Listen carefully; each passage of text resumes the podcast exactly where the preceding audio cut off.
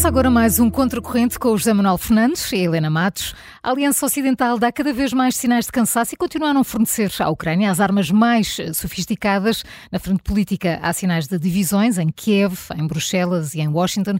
Putin estará afinal a ganhar esta guerra? Gostamos sempre de conhecer a sua opinião. Por isso, Contamos com a sua participação, há várias formas de o fazer. Ligue-nos para o 91002 4185, envie-nos a sua mensagem de voz através do WhatsApp usando o mesmo número ou então deixe os seus comentários nas nossas redes sociais. Carla. O conflito entre Israel e o Hamas quase nos fez esquecer a guerra na Ucrânia, até porque da Ucrânia têm chegado poucas notícias, para além das referentes ao impasse nas diferentes frentes de batalha. O inverno está a chegar, já caíram fortes nuvens nos campos onde os exércitos se enfrentam e a sensação é que nenhum dos dois exércitos vai romper o impasse pelo menos nos próximos meses. Entretanto, na frente política há sinais de divisões em Kiev, de divisões em Bruxelas e de divisões em Washington, o que leva muitos a interrogarem-se sobre se Putin não teria razão quando afirmou que a Rússia venceria a guerra, porque o povo russo tem uma capacidade de resistência e de sofrimento que se perdeu no Ocidente. É por isso que queremos debater no Contracorrente de hoje se Putin não estará, afinal, a vencer esta guerra. O que é que te parece, José Manuel? Olha, Carla, espero que não. Espero que não, mas há indicações que são, no mínimo, preocupantes uh, e que obrigam a não nos distrairmos, como temos estado um pouco distraídos nos últimos tempos. Vamos lá ver o que é que se está a passar. Havia uma expectativa muito grande de que, durante o verão, a, a contraofensiva ucraniana tivesse conseguido aquilo que tinha conseguido no verão anterior, que era recuperar fatias consideráveis de, de território. Mas isso não aconteceu. Não aconteceu uh, porque, por um lado, os russos desta vez estavam mais bem preparados, tinham construído, uh, digamos, uma muralha de minas, digamos assim, e de sistemas defensivos que tornavam muito uh, complicado ultrapassar. E, por outro lado, aspecto também muito importante, a Ucrânia, mesmo tendo preparado longamente a contraofensiva, não teve os meios necessários para que ela pudesse ter mais sucesso. E isso sabia-se desde o princípio, que era uma contraofensiva que ia decorrer uh, sem, por exemplo, apoio aéreo, porque a Ucrânia não tem condições para ter o domínio dos ares. Portanto, uh, mas ao mesmo tempo que isto acontece, nós também temos noção de que a própria Rússia, a Rússia enfim, houve pequenos avanços, há uma testa de ponte na zona de Kherson, portanto, do outro lado do Dnipro, Há na zona de Zaporizhia avanços eh, de algumas dezenas de quilómetros, não mais que isso. Uh, os russos, em contrapartida, estão a lançar contraofensivas noutras uh, regiões, desidadamente em Ad, Ad, Ad, Avdivka, Avdivka, Avdivka, Avdivka, assim que se diz. Está aqui a Maria João. A Maria João. A Maria João vai testando isto todos os dias. É quem mais acompanha. Guerra, pronto. Uh, que é na zona do Donbass, mas mesmo assim a ideia de que essa contraofensiva, essa, digamos, contra-contraofensiva russa poderá estar a custar 900 baixas por dia, portanto, uma, verdadeiramente uma, uma tragédia, quer dizer, só acontece porque na Rússia eh, e no regime de Putin não se contabilizam os, eh, os mortos, portanto é muito carne, carne para canhão. Ora bem, isto é uma situação de algum impasse, eh, não diria que seja um, um, um empate, mas é impasse. Portanto, e agora está a chegar o inverno, este fim de semana já foi, estes últimos dias, uh, se, o frio, se o frio chegou aqui a Portugal, se há nevões em muitas zonas da Europa, zona, lá houve de facto muito mau tempo, uh, na zona de, de, dos combates, como aliás uh, se esperaria, e portanto a expectativa é que fique tudo agora um pouco parado, como ficou o ano passado, até que chegue novamente a primavera. Ora bem, isto eh, configura uma situação que em muitos aspectos é parecida com a da Primeira Guerra Mundial. Não é exatamente igual, hum. porque na Primeira Guerra Mundial, por exemplo, não havia forças mecanizadas, uh, os aviões eram só de reconhecimento, não eram de ataque ao sol e de outras coisas como hoje em dia, mas uh, no fundo tivemos uma situação de impasse na frente ocidental. A Primeira Guerra na frente oriental foi completamente diferente, não é? teve aspectos de guerra de movimento. Aqui, na frente ocidental, foi uma, uma um parado, portanto, os, os, soldados enfiados nas trincheiras, de vez em quando saíam todos, eram abatidos pelas Sim. metralhadoras, enfim, uma chacina, e aquilo durou praticamente quatro anos, Acho. até que, uh, repara, há uma coisa que a maior parte das pessoas não tem noção.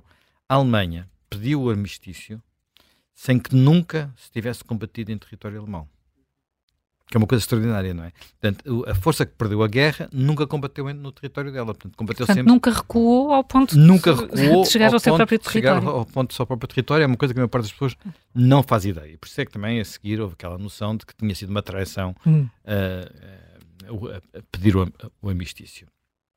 Ora bem,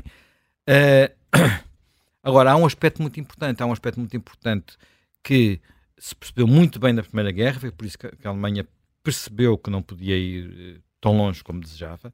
A Alemanha faz uma grande ofensiva uh, uns meses antes de, de, de, pedir o amistício e não consegue chegar a lado nenhum, mas tinha a noção que era a última grande ofensiva que ia conseguir fazer porque estavam a chegar os americanos. Portanto, a entrada da América na guerra muda, uh, uh, muda o equilíbrio. E muda o equilíbrio porquê? Não é pelo número de soldados os soldados americanos envolvidos, quer na Primeira, quer na Segunda Guerra Mundial, comparativamente com as potências europeias, nem foram extraordinários. É pelo poder militar, pelo poder industrial. Portanto, quando aquela máquina industrial dos Estados Unidos se põe a trabalhar, aquilo é um rolo compressor. Aliás, uh, Pearl Harbor acontece porque os japoneses, então já vai passar para a Segunda Guerra Mundial, porque os japoneses querem antecipar aquilo que sabem que vai acontecer, que é quando os americanos começarem a construir porta-aviões, nós não temos hipótese nenhuma. Porque eles têm uma capacidade que nós não temos. E, de facto, vamos tentar uh, matá-los no ninho. Portanto, hum. de, dar cabo dos porta-aviões deles. Tiveram azar, os porta-aviões estavam no mar, não estavam lá. Portanto, e depois a seguir a Batalha Midway, onde eles também acontece o mesmo. Portanto, uh, esta uh, capacidade industrial é decisiva. A capacidade industrial da NATO, e nisto foi reafirmada a semana passada, dos países da NATO em conjunto é 30 vezes, 30 vezes a da Rússia. Portanto, em princípio, nós diríamos que uma guerra de, de, digamos, uma guerra de desgaste, como foi a Primeira Guerra Mundial e como está, está a ser esta, dará vantagem a quem tem uma retaguarda mais poderosa, uma retaguarda, nomeadamente uma retaguarda industrial mais poderosa. Só que só que não é bem isso que está a acontecer. Não é bem isso que está a acontecer porque essa uh, retaguarda industrial uh, eventualmente não está a combater como não está a combater, não está a contribuir como deveria e poderia. Mas já lá vamos. Só antes disso, tentar perceber um bocadinho, com a ajuda do Instituto de Estudos da Guerra, e sem entrar em muitos detalhes muito militaristas, porque ela, a Helena já está aqui a, a piscar os olhos. É, só mesmo quando chegamos àquela parte do, do, do, das lagartas dos carros e do. Isso temos de convir. É? Bem, uh, porque é que uh, a Ucrânia, apesar de não conseguiu repetir os seus sucessos, porque é que houve uma espécie de equilíbrio no campo de batalha? É muito interessante ler o texto que escreveu o, o chefe de Estado-Maior, portanto, na, na Economist, na entrevista que deu, porque nele percebe-se que uma das coisas que aconteceu é que cada vez que há uma guerra, há, a, a, digamos, a forma como se, como se combate muda. Portanto, muda. Uh, a, guerra, a Segunda Guerra Mundial só decorreu daquela forma porque antes tinha havido a Guerra de Espanha, que serviu para testar as novas formas de, de combater a Guerra Civil de Espanha. Desta vez, o que nós verificamos é que uh, o que se está a passar na Ucrânia não tem antecedentes. Quer dizer, nunca numa guerra nós vimos, por exemplo, o papel de, de, dos drones como está a existir nesta, neste combate. E drones para tudo e mais alguma coisa, não é? Drones para fazer, para, enfim, os drones iranianos para tentar compensar a, a, a falta de, outros, de mísseis russos, os drones de reconhecimento, os drones de uh, pequenos ataques, só que isso faz com que hoje em dia, portanto, uh, esse, os drones, que, sobretudo os drones de reconhecimento, que estão a ser usados pelos dois lados, não estão a ser usados apenas pelos, uh, pelos ucranianos, tornam praticamente impossível um ataque mecanizado uh, de larga escala, como aqueles que eram típicos, por exemplo, da Segunda Guerra Mundial ou da ou, da, ou mesmo, de, por exemplo, das guerras do Golfo, que são talvez a guerra recente, onde houve maior presença de presença de tropas mecanizadas, não é? Na Guerra do Golfo, a Primeira Guerra do Golfo, por exemplo, a, a, as forças aliadas surpreenderam o Iraque com uma manobra de envolvimento que nesta, nesta guerra teria sido muito difícil. Bem, primeiro porque as forças no terreno não têm a mesma dimensão. Não, não está ali o poderio americano todo como estava na, na Arábia Saudita. Mas uh, teria sido quase impossível concentrar as forças sem que antes uh, os satélites e os drones uh, não tivessem conseguido localizá-las e permitir o fogo de, de, digamos, de barragem da outra, da outra parte. E é muito interessante ver como é. Isso é até explicado pelo, uh, pelo chefe de Estado-Maior naquele artigo que ele escreveu na, na, na, Economist. Depois há outra coisa em que os russos são bons e que também tem prejudicado muito a operação ucraniana, que é a chamada eh, a guerra eletrónica. A guerra eletrónica, uh, anular os, a forma de, destas armas usarem o GPS, as, as armas guiadas e por aí adiante, tem sido bastante bastante eficaz. Uh, é óbvio que os, trabalhos defensivos, sendo mais clássicos, mais tradicionais, tanto campos de minas, trincheiras, uh, funcionaram. E depois há outra coisa que também é, é, muito relevante. A Ucrânia não contou, com, não contou apenas com a falta de meios aéreos para o ataque, também tem dificuldade na, na defensiva. Quer dizer, uh, neste momento, uma das coisas mais, mais interessantes desta a essência, enfim, para quem vai seguindo estas coisas da forma como isto está a acontecer, é que a Força Aérea, quer de um lado, quer do outro, os meios aéreos não têm tido o papel que nós nos habituámos a ter. Olha, por exemplo, que estão a ter a Força Aérea Israelita no, na, na faixa de Gaza. Faixa. Porquê? Porque uh, os aviões, uh, os aviões que existem, enfim, não há os no, a nova geração de aviões, os, os caças da última geração, os F-35, são caças que em princípio são invisíveis aos radares e, portanto, conseguem têm uma operabilidade diferente. Os outros aviões são hoje em dia muito uh, vulneráveis a ataques de, missa, de, de, mísseis terra-ares, designadamente. E, portanto, nem os aviões russos estão a chegar-se muito à frente, porque depois ficam em risco, e os aviões, enfim, os aviões que uh, uh, a Ucrânia tem, que ainda tem alguns, os velhos MiG, que são das gerações mais antigas, ainda menos do que, do que isso. E mesmo os helicópteros, os helicópteros de combate, não é? Portanto, os russos não terão os Apaches norte-americanos, mas têm também helicópteros de combate. Uh, no, no, princípio da contraofensiva uh, ucraniana foram, foram eficazes e os, e os ucranianos levaram há algum tempo a ter mecanismos para os contrariar. Nós, quando discutimos aqui há, há muito tempo a guerra do Yom Kippur, fez 50 anos, porque coincidiu com o ataque coisa. Uma das coisas que aconteceu na guerra de Yom Kippur e que é diferente da guerra dos seis dias, que tinha sido apenas seis anos antes, é que na guerra dos seis dias a superioridade aérea israelita sobre os árabes era brutal e na guerra de Yom Kippur já havia armamento soviético na altura que fez com que nos primeiros momentos uh, o, o, uhum. a Força Aérea Israelita tivesse, não digo ficar em terra, mas eles tiveram alguns dias para conseguir saber como é que pois. tinham que operar perante esses novos, esses novos mísseis. Ora, há uma coisa muito, uh, muito interessante, que é o, nessa, nessa, uh, nesse artigo do, do chefe de Estado-Maior, ele diz que romper este equilíbrio só com um salto tecnológico, de alguma forma. Portanto, isto é, no fundo, ter uh, forma de anular, anular uh, esta, os drones, não sei até quanto é que isso é possível, ter forma de contrariar a guerra eletrónica e ter uh, outros meios que neste momento a própria Ucrânia não tem. Uma das questões que eu tenho visto dizer, escrever, é que esse salto tecnológico em parte já ocorreu, só que o armamento que está a esse nível não está a ser fornecido à, à, à Ucrânia. Portanto, há uh, instrumentos, portanto, formas de combater que permitem uh, ultrapassar a, a, a, maneira, digamos, as, as contramedidas uh, russas. Enfim, terá que haver também outro tipo de evolução, mas há formas de combater de, de, desse tipo. E, aspecto muito importante, uh, é necessário de facto dar à Ucrânia, se a Ucrânia quer ter hipótese de vencer, outros, outros meios. Para, para se ter uma ideia, por exemplo, uma das coisas onde apesar da superioridade uh, do, do, do, do, Ocidente industrial, há uma frente onde a Rússia é mais forte, que é no fabrico de munições. Portanto, artilharia. Uhum. Balas para artilharia, portanto, munições para artilharia. Porquê? Porque a doutrina uh, da NATO tem sido uh, no, no, sentido de evoluir para munições inteligentes. Muitas dessas munições são, são disparadas a partir de aviões, portanto mais móveis, e menos a guerra da artilharia clássica, que é a especialidade russa. E onde, e onde neste momento é, que basicamente estamos a assistir a uma guerra de artilharia com campos de minas no meio, não é? Portanto, Portanto lá está a tal, tal guerra clássica das Tal trincheiras. guerra clássica. Uh, só que os tiros de artilharia aqui são comandados por drones, são muito mais eficazes, portanto as coisas são, apesar de tudo, diferentes.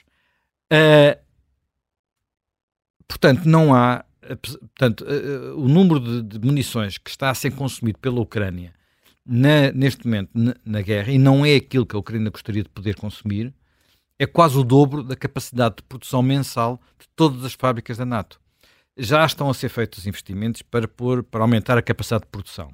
Hum. Portanto, já houve essa, já tem havido essa, pronto, enfim, basta haver encomendas que depois quem as fabrica investe, não é? Porque tem, tem mercado, digamos assim. Uh, só que há um outro arsenal que onde há os arsenais de, de, de, dos países NATO é muito, muito, muito, muito abundante e que não, e, e, mas que não pode ser usado neste momento pela uh, pela Ucrânia, que é, uh, portanto, uh, munições para aviões, nomeadamente mísseis terra-ar, ou melhor, ar-terra, de, usado, disparados a partir de, de, aviões.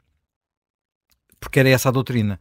Só que enquanto não houver os F-16, ou não se conseguir adaptar, parece que está a ser difícil, e seria sempre difícil, os velhos MiG às munições ocidentais, a Ucrânia não consegue, não consegue usar esse tipo de, de munições, portanto não consegue compensar a falta que tem de artilharia. E outra questão, que também, enfim, a gente fala pouco disso, mas ainda hoje de manhã vinha a vir aqui uma coisa sobre, enfim, uma conversa, o resultado de uma conversa com o atual Ministro da Defesa britânico, que é, nós, quando, quando discutimos aqui toda aquela história dos tanques ou dos carros de combate, uh, vimos, falámos sempre em números que eram dezenas dezenas, 20 daqui, 2 daqui, 16 da colar, pronto. Sim. Isso não cria massa crítica. Isso não cria massa crítica. Se, sobretudo se pensarmos que tínhamos os, os, um, os carros alemães, os Leopard, depois tínhamos os Challenger ingleses, depois tínhamos os Abrams americanos, e aquilo era uma logística complicadíssima. Eu o que tenho, que eu tenho visto aqui é que assim, isto na Europa de facto não há muito mais para, para, para fornecer não há muito mais, porque de facto a maior parte dos exércitos europeus não tinha muitos. Aliás, quando nós vimos os números que havia de Leopard, descobrimos que o país que tinha mais era a Finlândia, é assim uma coisa um pouco bizarra, digamos Talvez assim. Não. não. quer dizer, sabendo onde é que a Finlândia fica, fica. percebe-se. Mas olhando para aquilo que é o um investimento na defesa dos países da NATO, é um pouco bizarro que um país que é, tem metade da população de Portugal tenha mais tanques do que a Alemanha, que é o país de origem dos Leopard. Bem, a história explica tudo. Claro. uh, mas na Europa há muitos tanques que estão em armazéns à espera de um dia poder ser utilizados. Tanques americanos. Os famosos Abrams. Que não serão os ideais para aquela frente de combate, porque são difíceis de operar, porque não, não são a gasóleo, porque são a gás, enfim, várias coisas, mas são, são porventura dos melhores, não é? Tão bons ou melhores que os, que os Leopard, só que, uh, enfim, não, a NATO aparentemente está com medo de ser atacada e, portanto, não quero usá-los. Enfim, portanto, há questões aqui que têm que ser resolvidas. Deixa, não vou entrar mais pelas questões militares, já, vamos passar para outra questão que é as questões políticas. Sim. Ora bem, na frente política, como tu disseste, está tudo um bocadinho tremido em todo lado. E, portanto, e isso aí é a tal questão de saber se Putin, eh, mantendo uma, uma guerra que ele, apesar de tudo, não, não, não pôs ainda sequer todos os meios nela, é? ele não fez uma nova mobilização geral, por exemplo como fez no ano passado, a primeira correu mal e, portanto, ele não quer voltar a levantar essa, destapar. A maior parte dos soldados que estão indo para a frente vêm das zonas rurais, não está a tentar, não está a tentar, a tentar não tocar nas cidades. Sim, portanto, ainda tem recursos nessa... Ele tem ainda mais, mais reforço do que aquilo que está, uhum. que está a ter. Mas ele acha que vai desgastando e há sinais disso. Primeiro, na própria Ucrânia, não é? Aquele artigo que já citei várias vezes, aquela entrevista do chefe de Estado-Maior, caiu mal e neste momento as sondagens na Ucrânia dão a indicação de que o chefe de Estado-Maior é mais popular do que, do que Zelensky. Portanto, há aqui tensão. Portanto, eu acho que eles estão a tentar ultrapassar a tensão, mas há tensão. E estas divisões que tinham desaparecido, quer dizer, o, o, o, o, panorama político na Ucrânia sempre foi muito partido e com muitos partidos, não é? Tudo se uniu quando foi a invasão. Agora que as coisas não estão a correr tão bem, uh, volta a haver algumas divisões, até dentro do partido do, do, do, do presidente. Portanto, isto é o problema das democracias, não é? Portanto, não é como a, na Rússia, quem levanta a cabeça cai de uma janela. Portanto, já vimos muitas quedas de janela nos últimos, nos últimos tempos. Uh, ou então cai de um avião, como o Prigogine. Uh, na, na, na, Ucrânia não é assim hum. e nas, nas, nas democracias também não é assim. No que respeita às, às nossas democracias, o que temos é uma, uma, afirmação da NATO, novamente, na reunião que tive a semana passada, que manterá todo o apoio à Ucrânia, mas ao mesmo tempo que isto acontece, sabemos que há vários problemas. Primeiro problema: na União Europeia há, houve duas eleições recentes em que foram eleitos políticos, ou melhor, que foram ganhas por políticos que são contra os esforço de guerra.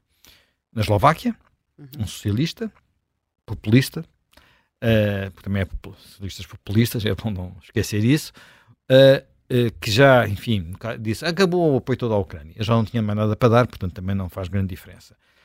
Pode ser mais complicada a situação na Holanda, uhum. onde venceu o Wilders, que tem um discurso, vamos ver se depois isso se concretiza no mesmo sentido, mas repara, a Holanda era, espero que continue a ser, o país que mais F-16 ia fornecer à, à, Ucrânia. À Ucrânia. Portanto, Até porque a Holanda tem aquela questão com aquele avião que foi, que foi abatido, não é? Uh, e, e, portanto, tomou uh, uma, uma atitude até muito, muito antes da invasão da Ucrânia, tinha uma atitude de marcação e de demonstração face à Rússia de Putin que havia coisas que tinham de ser resolvidas. Por exemplo, a forma como foi feito o funeral das vítimas desse desastre aéreo uh, foi uma forma da Ucrânia.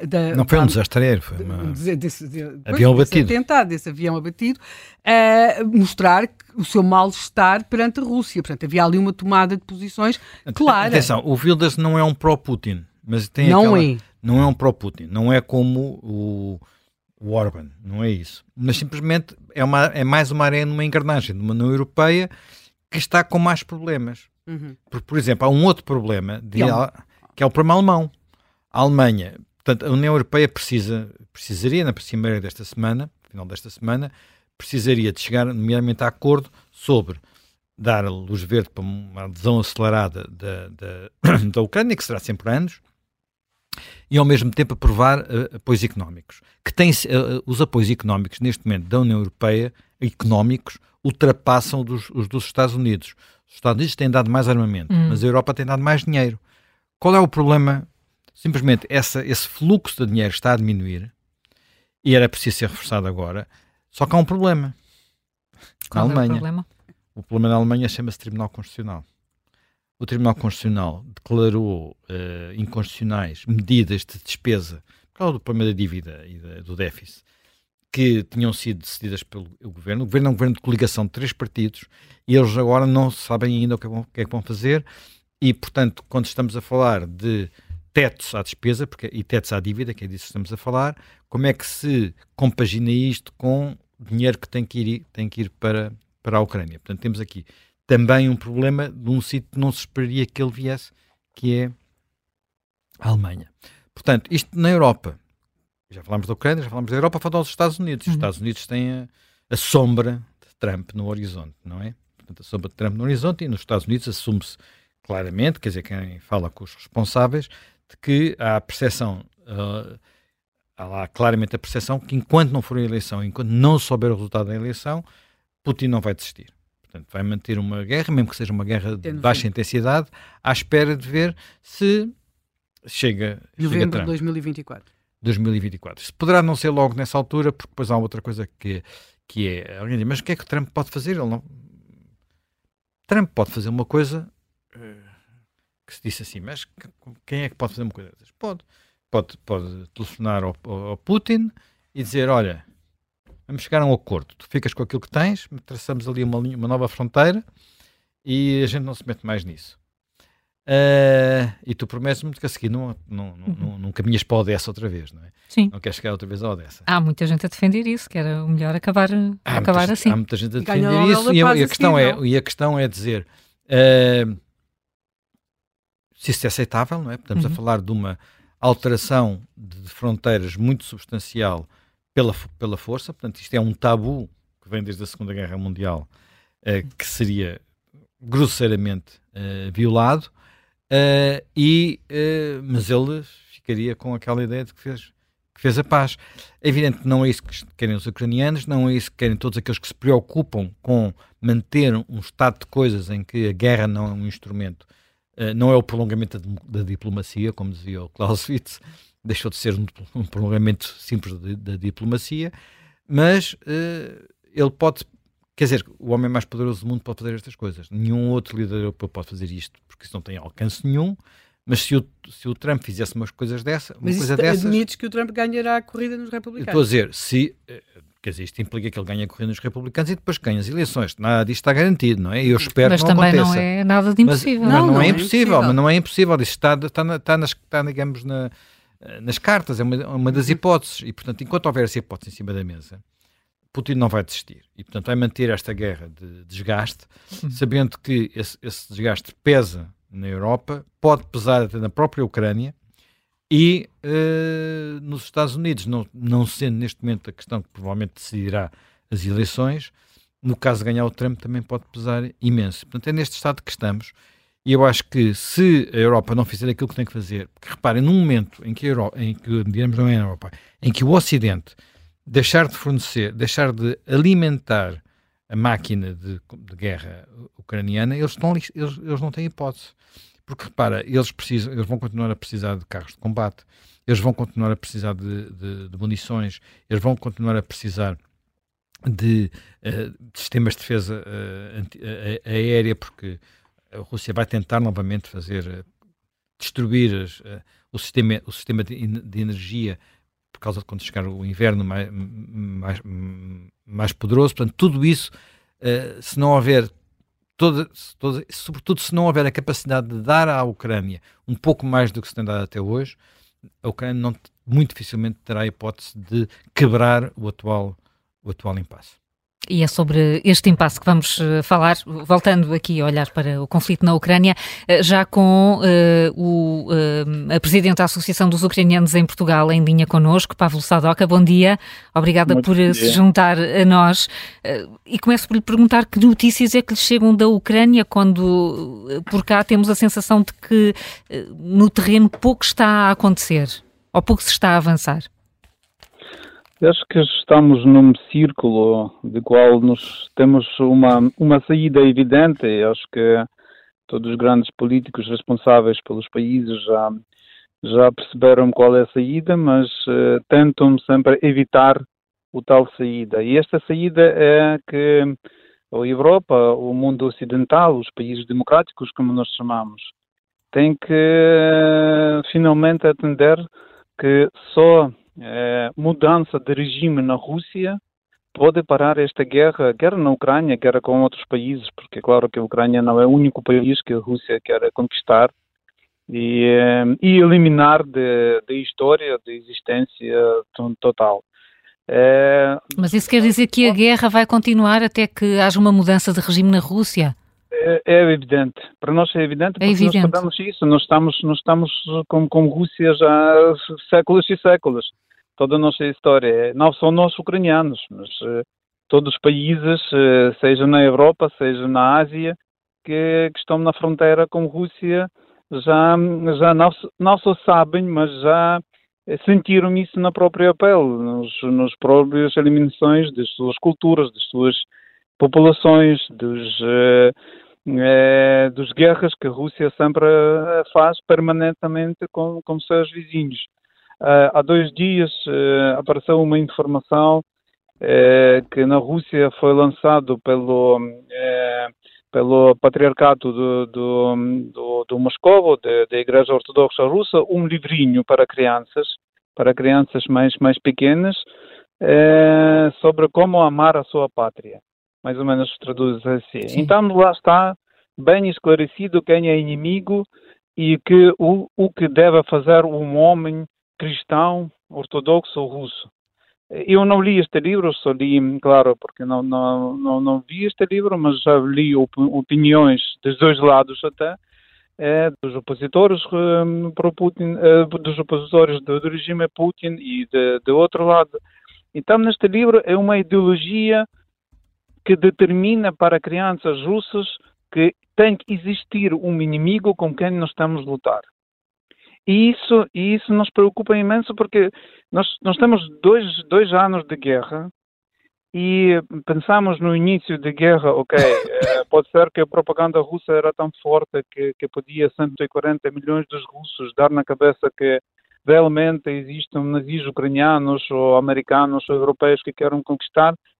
E, e de, já, já bateram quase mais do que 300 mil homens naquela guerra é, a economia da, da Rússia está em baixo, está tudo ir uhum. para, para, para, uma, para uma destruição e eles continuam com esta ideia que têm que voltar nesta guerra santa contra, contra o Ocidente. Já, já nem falam contra ucranianos, nazis, já falam diretamente dos americanos ou dos ocidentais que querem acabar com, com a Rússia.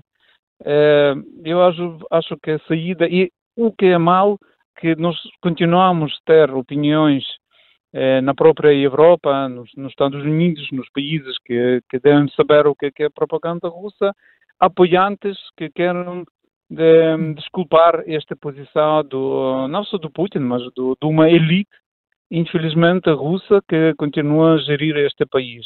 Eu acho que, que temos, se a Europa não vai perceber que a saída deste círculo, desta guerra, deste sofrimento, neste caso dos ucranianos, é, é completamente bloquear a Rússia para lá começarem os processos de, de, não vou dizer autodestruição, mas revolução que pode mudar este regime esta guerra não, não termina. E, é, mesmo, claro... mesmo que haja, e não encontra isso, eh, pergunto-lhe também se não, se não vai tendo notícias de algum cansaço de uma guerra tão longa, com tantas vidas que se estão a perder, não era a altura de pensar em negociar o fim da guerra? Isso não, isso não faz parte dos objetivos da Ucrânia? Mas, mas hum. ouviu, ouviam alguma proposta de Rússia que a Rússia aceita o, o, o, o, como que eles dizem, regime de Zelensky, o regime de Poroshenko ou do outro presidente democrático? Eles não dizem isso. Eles não querem negociar. É eles querem que, que a Ucrânia pertence à Rússia ou então desaparece é única, é, pode ser uma etapa de, que eles podem aceitar uma, eh, uma trégua no, no, na linha de, front, eh, de frente para, para recuperar as forças, mas depois continuar, porque eu não vi ainda nenhum político que está agora realmente forte na, na Rússia que, que quer, que está a projetar uma Ucrânia eh, como a Rússia sem guerra, que aceita que a Ucrânia, por exemplo, entre na União Europeia ou no NATO, assim como o povo ucraniano já claramente diz que sim que quer. Sim. Portanto, não, não, é, não, não é por aí. Na Ucrânia também há notícias de, de divisões, até uh, de um, de um choque de ideias entre o, entre o presidente e o chefe uh, de Estado-Maior uh, das Forças Armadas. Isto pode dificultar também a estratégia da Ucrânia de combate à Rússia? Vamos ver assim, hum. o, o, para, para cada ucraniano, mesmo que nós vivamos aqui a 4 mil uh, quilómetros da Ucrânia, morta de cada soldado, soldado de cada civil hum. da Ucrânia é uma tragédia quase pessoal.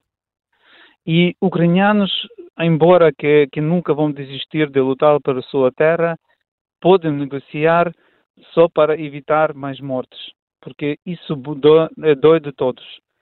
Ao contrário hum. da Rússia, nós temos relatos de, de relatos vivos, estamos, nós, nós, conseguimos ver notícias da própria Rússia que estão no, no YouTube, no Telegram, em outros canais. É, para eles, é, até há famílias que mandam o seu, o seu familiar para ir lutar, ele mora e eles estão contentes porque vão receber um prémio que pode mudar a vida econômica deles. Hum. Isso, nós estamos a lutar, nós estamos a confrontar um país que ainda vive, no, no, no barbaridade, no, no, nos séculos, não é no século passado, nos séculos passados, onde a vida humana não tem nenhum valor. Por isso, é, é, claro que os ucranianos estão a ver todos os cenários para evitar, para sair mais, com menos mortes, com, com menos tragédia de, de, de, deste, deste conflitos. Mas, para já, não vejo nenhuma solução que a Rússia, mesmo ocupando algumas terras que ela anexou, vai parar, continuar de, de, de matar ucranianos. Daqui um ano, daqui dois anos, daqui três anos, por isso, para nós, solução é só quando a própria mentalidade, a própria cultura, que é, que é completamente difícil, até impossível, mudará. Ou então que, que todo o Ocidente junta forças e ajuda para. Eu acredito que na Rússia há, há pessoas inteligentes, há opositoras, que, aquelas que saíram do país, que podem ter ideias e, e ter já alguns poderes políticos de de uh, gerir este uhum. país na maneira já civilizada e não na maneira de expansão o seu império, império eh, matando os outros povos. Hum. Eh, Paulo Sadoca, neste, neste momento a Ucrânia, na sua opinião, ainda pode acreditar em recuperar todo o território, incluindo a Crimeia?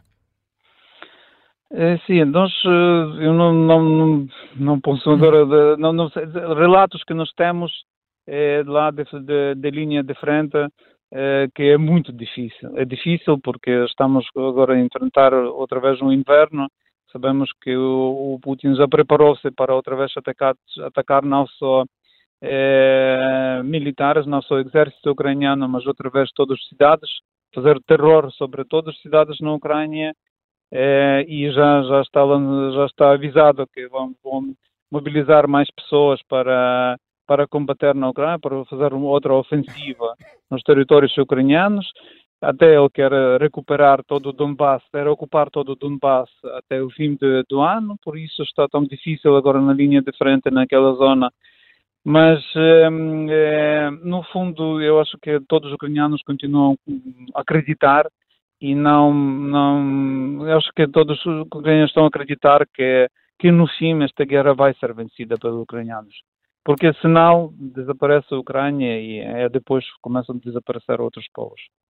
Pavel Sadoka, muito obrigada por ter eh, vindo ao Contracorrente aqui a explicar-nos eh, que sim, que os ucranianos ainda acreditam que podem vencer a guerra, reconquistar todos eh, os territórios e a explicar que a guerra só deverá terminar se houver uma mudança de regime na Rússia.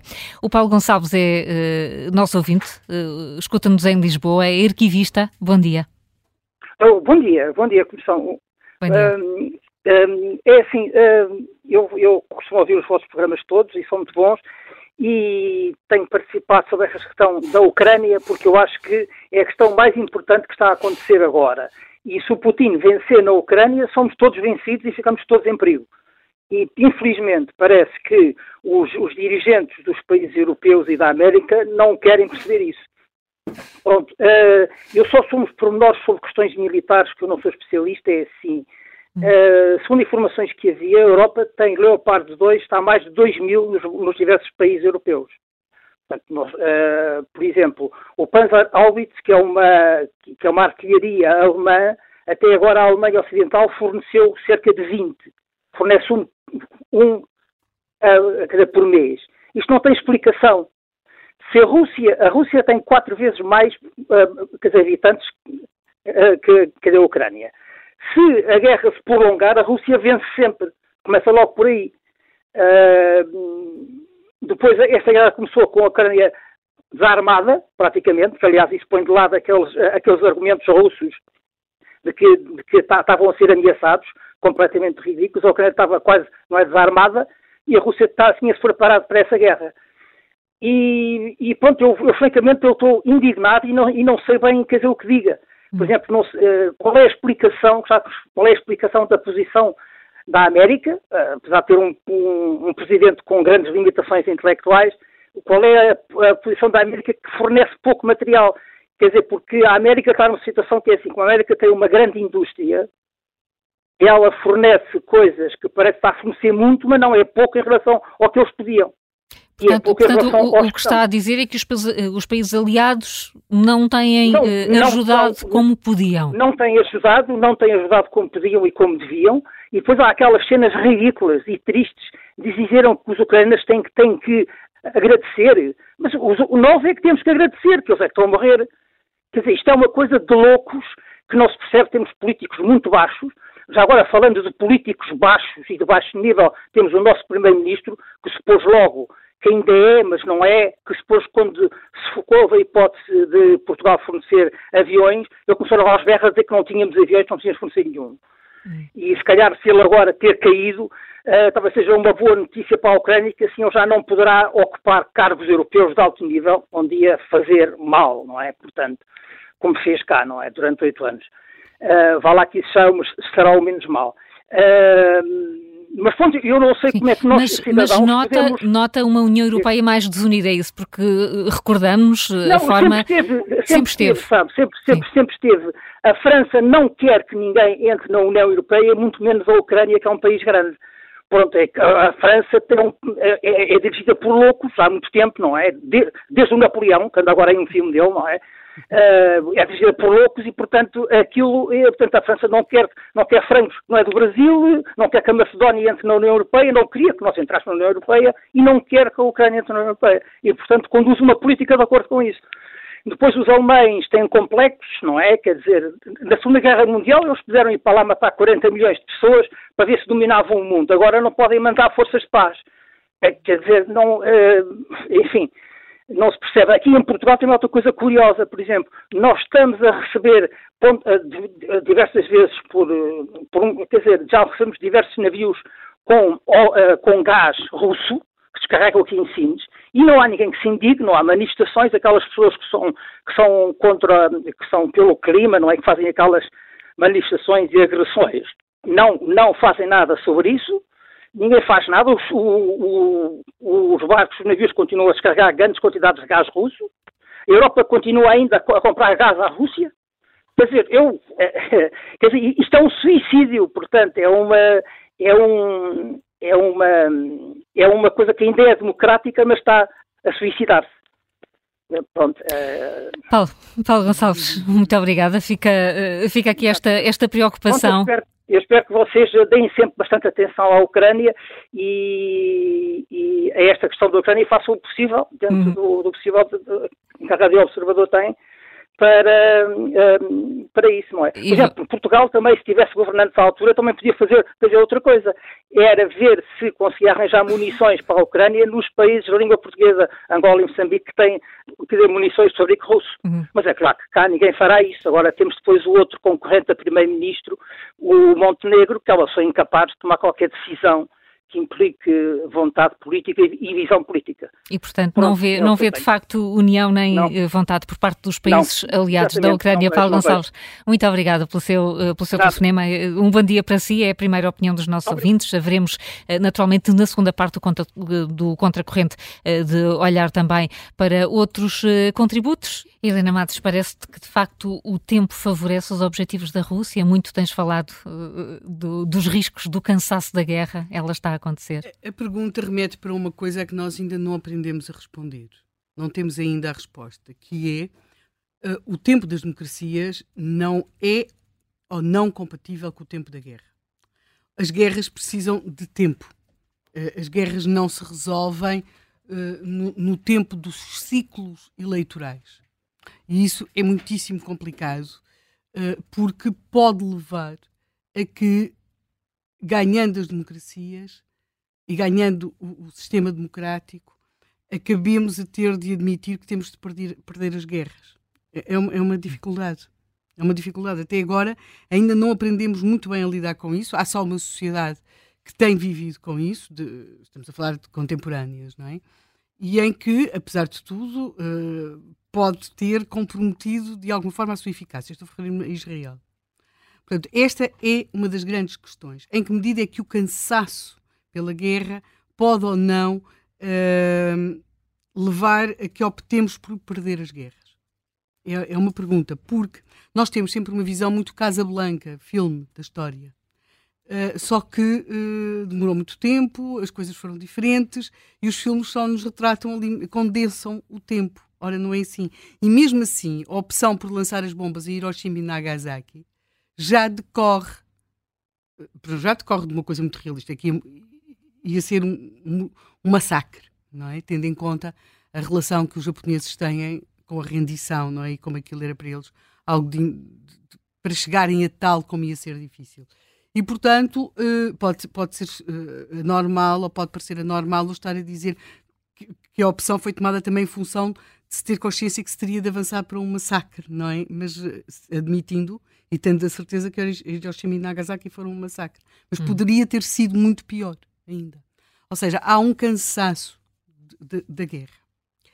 E eh, nós geralmente não temos, uh, porque temos sempre aquela visão, não é? Do, do de, de, da celebração, do fim, achamos tudo aquilo aconteceu num tempo condensado. Não é assim e as populações, a dado momento, cansam-se. As populações do nosso uh, paradigma mental. Porque nós também achamos sempre que o mundo todo pensa como nós. Ora, isso não é rigorosamente verdade. E isso vê-se uh, quando nós, nós imaginaríamos que estivéssemos no lugar da população russa, estaríamos a pedir ao Putin paz, paz, paz, ou que nem sequer o teríamos apoiado na invasão da Ucrânia, e estaríamos a pedir paz, paz, paz. Tal como uh, quando se vêem, por exemplo, isso era talvez as coisas mais chocantes nesta questão do, do ataque do Hamas a Israel, quando se escutam aqueles telefonemas em que um, num telefonema para os pais, um, do, um, dos terroristas diz matei 10, matei 10, são um herói, e, e os pais do lado de lá dão-lhe os parabéns, não é? Quer dizer, e agradecem uh, lá. E, e, portanto, são. De, crianças, velhos, mulheres, quer dizer, 10, portanto, não, não foi em combate. Mas mesmo em combate, alguém que ligasse numa guerra, soldados contra soldados, a dizer pai, matei 10, ou mãe, matei 10, quer dizer, a pessoa pensa uh, filho, quer dizer, sim, tem de ser para sobreviver, mas vamos ter de pensar, quer dizer, são, é outra ordem de pensamento. Não estou aqui a valorizar ou desvalorizar, estou a dizer outra ordem de pensamento. E, portanto, um, ehm, a Rússia, a população da Rússia vive naquilo que, por acaso, numa entrevista hoje no público, o entrevistado refere, que é um russo, refere como a questão da rotina da guerra. Portanto, é uma rotina, uh, isto uh, coadjuvado pela questão da distância, não é? portanto, as populações uh, por assim dizer, mais ocidentalizadas, mais urbanizadas, são poupadas a esse, a esse lado penoso da guerra, ou mais poupadas, e, portanto, uh, as pessoas que estão a morrer, os jovens, acabam por vir daquela Rússia mais ruralizada, mais distante, mais longe de tudo. Uh, mas nós vemos, noutros cenários, como por exemplo será o, caso de Gaza, a proximidade também não leva a que as pessoas tenham outra visão. Portanto, nós temos de perceber que a forma como nós pensamos e reagimos à guerra e à morte não é a forma como todos os povos reagem à guerra e à morte. E, portanto, aquilo que para nós é um fator incontornável que é o cansaço da guerra, não quer dizer que aconteça de igual modo noutras geografias e noutras culturas e noutras formas de pensar e de estar até perante a morte. Portanto, eu acho que isso é a primeira coisa. Eu acho que quando se faz a guerra tem de se perceber muito bem que as culturas não são todas iguais. E isso, tem de ser, isso pode ser até mais importante que, uma, que as armas, ou tão importante quanto as armas de que se dispõe. Depois, uh, se esta é a questão da, da cultura, da guerra e, sobretudo, aqui a questão do tempo, uh, nós temos de perceber que vamos ter. O Zé Manuel há bocado referiu aqui a questão das eleições nos Estados Unidos, que vão ser em novembro. Uh, nem todos os candidatos republicanos têm a mesma visão perante a intervenção na Ucrânia e o apoio à Ucrânia, que tem o candidato melhor, candidato, melhor colocado entre os republicanos, que é Donald Trump. Uh, mas uh, vamos ver. Portanto, não sabemos. Creio que será, poderá ser uma boa notícia para Putin se Donald Trump ganhar. Uh, agora, até porque há outro fator a ter em conta e que é a criação, o, o, vão, vão surgir cada vez, na minha opinião, que não sei nada de equipamento militar, mas uh, gosto assim de olhar para os mapas e para os conflitos, eu acho que nós temos de perceber que provavelmente poderemos ter na Europa o surgir de, um outro, de uma outra situação conflitual, que é a Moldávia. Eu não sei se deve dizer, a Maria João, hum. deve-se dizer Moldávia ou Moldova? João, tira-nos as dúvidas todas. Maria João, vai, Com essas duas formas, portanto. É, é? É, sim. Portanto, a, a questão da Moldávia ou Moldova está em cima da mesa. Uh, houve agora mesmo, tem havido nos, foi, começou por ser no princípio deste ano, não é? A ideia se a Moldávia poderia ou não uh, também viver ali alguma situação de conflitualidade. Sabe-se que houve vários, como é que é de explicar? Várias situações anómalas na Moldávia, como por exemplo ataques uh, informáticos, dinheiro que foi para, vindo da Rússia para determinadas personalidades barra políticos para a criação de instabilidade. E agora nós temos mesmo já algumas declarações mais um, expressivas e, e, assumidas por parte de dirigentes russos sobre um, a ameaça que, a, que, uma Moldávia ocidentalizada e dentro da União Europeia pode, pode configurar para a Rússia e, portanto, a criação de mais uh, zonas de, de, de, de distração para, para as preocupações políticas ocidentais, nomeadamente na União Europeia.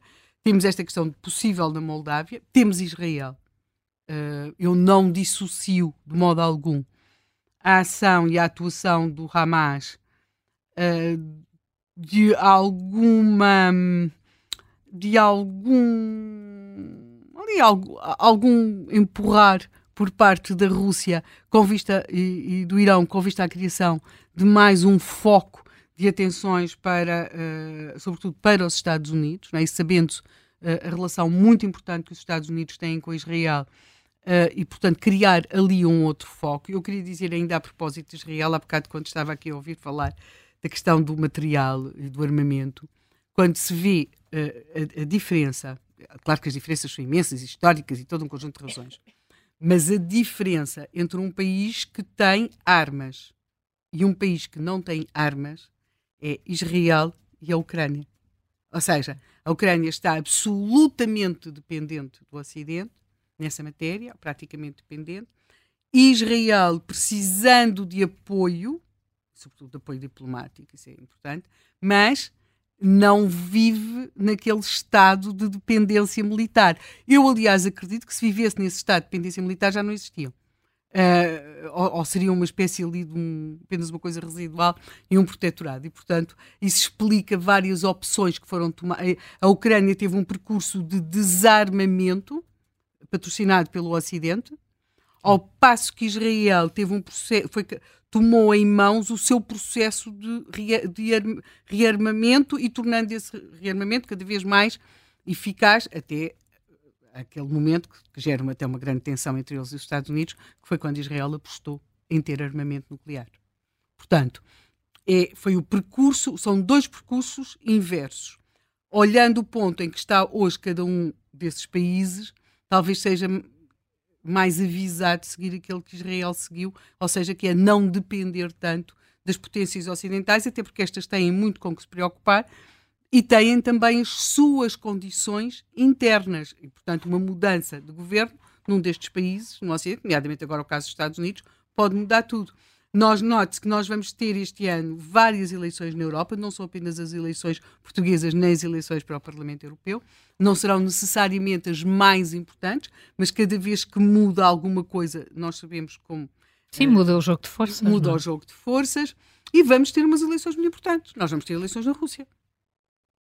Nós vamos ter eleições na Rússia, porque, como Putin veio lembrar, há que atender às questões constitucionais e democráticas, e, portanto, a democracia tem sempre de continuar a funcionar, e mesmo em guerra a democracia tem de funcionar, logo nós vamos ter eleições na Rússia. Uh, curiosamente, já apareceu alguém a dizer que se pensa candidatar contra Putin, já foi chamada às autoridades, é uma mulher, é uma mulher e, a e a campanha já começou sim. na Rússia. Sim, já começou o Supremo, o Supremo Tribunal declarou uma organização terrorista ou Sim. não, ou perigosa, um movimento LGBT internacional. Pronto. Não, e foi, e há outra coisa muito assustadora que é, tu agora, se entras na Rússia, tens de declarar, como declaravas no tempo de, de soviético, que não vais fazer, uh, não vais espalhar mentiras sobre o combate heróico da Segunda Guerra Mundial, que não vais, quer dizer, tens de fazer uma espécie de declaração hum. de não perturbar o regime se quiseres visitar a Rússia. Pois não será desta. Hum? Não será desta. Pelo menos com o Putin lá. Infelizmente já foi São Petersburgo e a Moscou. Ah. Não preciso de modelo. Também com as sanções existentes também não será fácil ir, ir à Rússia é. agora. Não, não é fácil. Europeu. É fácil não, não quer dizer, é fácil. Não é a coisa mais fácil do mundo, mas não é... Já na altura, quando eu não fui, é era preciso... Tinha algumas obrigações, mas não era hum. outro mundo. Agora, nós, curiosamente, para lá desta questão eleitoral, e desta diferença entre os Nós temos neste momento a questão que eu acho que está em cima da mesa, que é a questão da Moldova barra Moldávia. Temos já eh, uma situação criada em Israel e eu não, de modo algum, subestimaria o que pode acontecer na América Latina. O referendo, como, como era de esperar, foi ganho pelos defensores de, de, da invasão. Estás a falar no referendo da Não é invasão, atenção, também não digas isso. Da anexação. Está bem, mas não, como é que tu anexas sem invadir? Desculpa lá, eu cá não eu, eu, eu, tenho passado, desde que isto começou, passo a vida a dizer que não percebo nada de operações militares, mas, José Manuel, como é que, se, como é que se anexa sem se invadir? Atenção, não, não é. É um referendo não quer dizer, não é uma declaração de guerra, é, é uma, é uma distração para, para se ele ganhar as eleições. Achas? Estamos, estamos a falar da Venezuela. Da Venezuela, da Venezuela. Da Venezuela, em relação à Guiana. E tu achas que o Maduro faz um referendo ganha o referendo, como só podia ganhar, e que tendo o referendo, o resultado que só podia ter, que é uma defesa de 90 e não sei quantos por cento das pessoas que foram ao referendo a dizer que sim, que aquele território deve ser anexado, tu achas que ele não avança? Não é que deve ser anexado, é que pertence à Venezuela. Apesar de tudo, não sei se, epá, não há... Eh, se... Do, do, ponto de vista do direito internacional deve ser aviões, diferente. Do ponto de vista do direito internacional, estas designações devem fazer toda a diferença, não é? Sim, mas sabes que já está, já está a circular material, nomeadamente em termos dos aviões, com, com aquilo, de venezuelanos, claro, com a integração daquele Epá, território. Na, eu já viajei pela América Latina, uhum. não é? Uhum. Sim. Tu, quando andas na zona do uh, Atacama, por exemplo, Desculpa, mas faz sentido, sim. Na zona do Atacama, cá embaixo, passas pela, do lado da Bolívia, claro. em qualquer sítio por onde passas, estão cartazes a dizer uh, temos uma abertura para o mar. Porquê? Porque a Bolívia claro. perdeu uma guerra com, com o Chile no século XIX Sim. e na altura perdeu, a, perdeu uh, a saída para o mar que tinha, não é? Uhum. E desde então que a Bolívia não aceita esse resultado da guerra. E tem ministro do mar e tudo. E tem lá essas coisas todas, e está espalhada, a gente passa pelas, pelas. Enfim, não são estradas, são caminhos. Uhum. Uh, cabras. Não alcatroados. Não alcatroados, caminhos não alcatroados e está, por todo lado estão, estão esses pinturas e murais sim, e essas sim, coisas todas. São muito, são muito, muito, muito ativos sempre nessas coisas do mar e dizem sempre que têm técnicas. Mas é, agora a Bolívia não vai naturalmente fazer uma guerra contra o Chile porque voltaria a perdê-la. Voltaria a perdê-la. Agora óbvias. estamos a falar no caso de. Enfim, mas isto pode, sim. pode dar para outro programa, agora, estamos a distrair-nos. Exatamente. Agora, o que, o, o que voltando aqui, o que eu creio é que, uh, e apenas para resumir, nós estamos a viver exatamente esse conflito que estavas a referir. Entre, por um lado, o tempo, se o tempo da democracia é ou não compatível com o tempo necessário para as guerras. Uhum. E essa é uma questão que politicamente uh, a nós nos confronta com aquilo que consideramos ser estrutural ao nosso mundo, que é a rotina das democracias, mas como é que, como é que se consegue manter a rotina das, das democracias quando nós faz, estamos em guerra com povos que se habituaram à rotina da guerra. E quando um povo se habitua à rotina da guerra, pode aguentar anos e anos e anos. Nós imaginamos que toda a gente vai fazer manifestações, vai contestar, vai, vai pedir responsabilidades, vai querer que, existam inquéritos, vai pedir paz, vai, vai, vai ter fotografias com, com os mortos, aquelas coisas todas, mas não a, nem, a lógica não é necessariamente esta. E, portanto, eu creio que aquilo que nós temos neste momento são estas duas rotinas. Por um lado, a rotina da democracia, por outro lado, a rotina da guerra, sabendo que a rotina das democracias é facilmente explorada, é dos movimentos populistas mais eh, melhor sucedidos, são aqueles que conseguem explorar eh, e prometer eh, soluções fáceis, seja do ponto de vista da economia, mas isso já estamos habituados, não é? As pessoas, ah, resolve-se, faz não sei o quê, mas quando é com guerra é muito mais difícil discutir. Eu prefiro dizer às pessoas que elas têm de continuar a ver perder os seus filhos, perder os seus familiares e sofrer essas consequências. Logo, eu creio que grande parte disto que estamos aqui a discutir passará uh, pelo, pelas eleições nos Estados Unidos. Uma das canções que que estava num, nos tops eh, dos Estados Unidos há algum tempo, era de um cantor praticamente desconhecido que, que fazia uma espécie de apelo aos, políticos para que se preocupassem com aquilo que acontecia nos Estados Unidos e não com algures noutro sítio uhum. qualquer do planeta. Portanto, este, este confronto entre o, o, o eleger-se um presidente dos Estados Unidos que acaba a não se preocupar com os Estados Unidos e sim a ser uma espécie de uh, presidente do mundo, dando cada vez menos atenção ao seu país. Portanto, e é isto muito também que está muito em confronto, sendo que aqui na Europa eu acho que nós temos mesmo, para lá da Ucrânia, temos mesmo esta questão da Moldova barra Moldávia, e eu não dissociaria de modo algum a questão de Israel, disto que está a acontecer, da Guiana, logo se verá se vamos ou não ter de falar dela. Para já, uh, concentremos na, na Ucrânia. E nas eleições na Rússia, porque deve ser cá uma disputa que, nem, nem, nem, que até vai fazer impressão. Vamos, vamos ver como, como tudo isso acontece. O uh, Pedro Martins ouve-nos no Porto e uh, deixou-nos uma mensagem de áudio que vamos agora partilhar. Realmente, uh, esta guerra que para nós europeus é a guerra mais importante que está a ser debatida. É inacreditável realmente como é que em 2023, depois de termos tido as guerras que tivemos, ainda se aceitar anexação ilegal uh, de territórios. Como é que pode estar em cima da mesa ficar as coisas como estão? Ou seja, a Crimeia é anexada, pronto, um império saberá que através da força poderá fazer sempre isso. Portanto, será depois a Crimeia e depois, eventualmente, arrancará mais para norte, Lituânias e por aí fora. Uh, todos sabemos a história do Império Russo, por pouco que seja, acho que toda a gente deu na escola. Portanto, como é que é possível?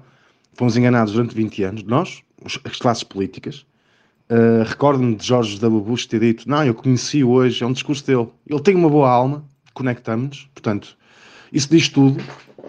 E mais importante que o conflito Israel-Hamas, que os Estados Unidos apoiaram sempre Israel, é este conflito, porque é um ataque deliberado às democracias ocidentais.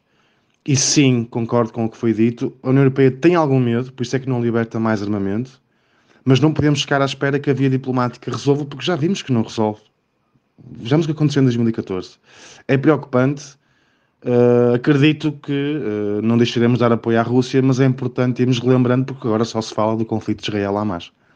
Muito obrigado por poder partilhar a minha opinião. Um bom dia. Um bom dia, Pedro Martins, e obrigada por eh, ter partilhado, de facto, a opinião aqui no uh, Contracorrente, falando da guerra mais importante, aquela que está neste momento a acontecer na Ucrânia. Uh, a investigadora Daniela Nunes é a nossa convidada, junta-se agora também ao Contracorrente. Muito, muito bom dia. Uh, olhando aqui para a guerra mais importante que está a acontecer, a Rússia poderá estar a ganhá-la? Bom dia, muito obrigada dia. pelo vosso convite. Uh, eu acho que há uma diferença entre uh, assumir que existe uma aproximação da Rússia de Putin à vitória e uh, um certo cansaço ocidental que deriva fundamentalmente de um conjunto de desafios que inevitavelmente estamos, estamos todos a viver e a tentar ultrapassar ao fim de quase dois anos de guerra. Um, eu não concordo, pessoalmente, que se possa falar num termo tão forte, cansaço, uh, para definir um certo estado de espírito e um certo momento de alguma incerteza, um, face àquilo que se pode fazer para, para ajudar a Ucrânia nestes uh, quase dois anos de guerra. Um, é evidente que ao final de, de, deste tempo todo vão, vão surgir debates e vão surgir dúvidas acerca da, da eficácia da, da, ajuda dos aliados, uh, sobretudo quando, por exemplo, no, no contexto da União Europeia, é preciso encontrar harmonia e consenso entre 27 países, que implicam, como é óbvio, 27 formas de estar, 27 tipos de economia e de sociedade, 27 uh, tipos distintos de, de, de capacidade de ação. Um, portanto, isto já para não falar, evidentemente, na existência de um certo uh, desvio padrão, chamemos-lhe assim, e que está a crescer cada vez mais relativamente ao que tem sido uma posição essencialmente coesa da União e, e, uma noção bastante clara da necessidade de proteger a Ucrânia também em nome da, da nossa própria segurança, da segurança do Ocidente e das nossas uh, instituições democráticas e, e liberais. Uh, estou obviamente a referir-me, uh, quando, quando digo, quando falo um desvio padrão, estou obviamente a, a referir-me a Viktor Orban na Hungria, mas agora também ao Sr. Fico na Eslováquia, e a Wilders nos Países eh, Baixos, uh, cuja vitória foi de resto felicitada por figuras como André Ventura, cá em Portugal, mas também Le Pen em França. Portanto, há de facto uma tendência que não é favorecedora no que respeita àquilo que é possível prever sobre a capacidade do Ocidente em manter-se mais ou menos unido até aqui, com, com uma ou outra voz dissonante porque essas sempre existirão, mas de facto parece-me que um, até ver, e espero que, que, que, nos mantenhamos assim, estamos todos eh, mais ou menos alerta para a necessidade de proteger a Ucrânia, quer dizer, como uma necessidade que também é nossa, não é apenas dos ucranianos, porque como estava aqui o último, o último ouvinte a comentar, e muito bem, não posso concordar mais, deixar a Rússia vencer na Ucrânia e, portanto, deixá-la uh, levar a sua avante nesta guerra é, uh, obviamente, termos que arcar com ela uh, num futuro que pode ser próximo ou longínquo, mas quer dizer, um, um, desejo, um desejo imperialista, como, como é o de Putin na Ucrânia, nunca vem só e, portanto, há claramente uma, mais do que uma necessidade, eu, eu, eu, eu tenho a vontade para dizer, há, há claramente uma obrigação nossa de ajudar a Ucrânia, mesmo que ela não seja uh, um aliado, digamos assim, formal, há claramente um dever moral nosso de uh, entender quais são os perigos para nós, e não apenas para os ucranianos, de deixar a Rússia de Putin levar a sua avante neste palco que para já é apenas ucraniano. Eh, diz para já, isso quer dizer que, que, apesar de tudo, esse, o palco ainda não está estabilizado e pode efetivamente alastrar-se a outros países? Eu julgo que sim, hum. e portanto é, é, justamente nesse sentido que eu digo que há uma necessidade uh, e uma obrigação moral da nossa parte, uh, no sentido de proteger a Ucrânia, porque é, é, é de facto o, flanco, uh, enfim, é, é, a frente de guerra que está, que está, que está a arcar com, com, com o imperialismo russo neste momento, mas que se se deixar um, se deixarmos que essa, que essa frente ceda perante esse imperialismo russo, uh, ele vai avançar, quase, quase à boa maneira napoleónica, uh, o que vai acontecer quase de certeza, e aliás, e, e bastante a propósito, uh, temos ouvido falar numa história simultaneamente ridícula e assustadora nos últimos dias, uh, de um, reportagens em televisão eh, nacional russa a falar sobre uh, a possibilidade de Portugal integrar um, um império russo e os portugueses uh, estariam muito bem integrados se pertencessem ao império russo. Portanto, uma história assim deste género.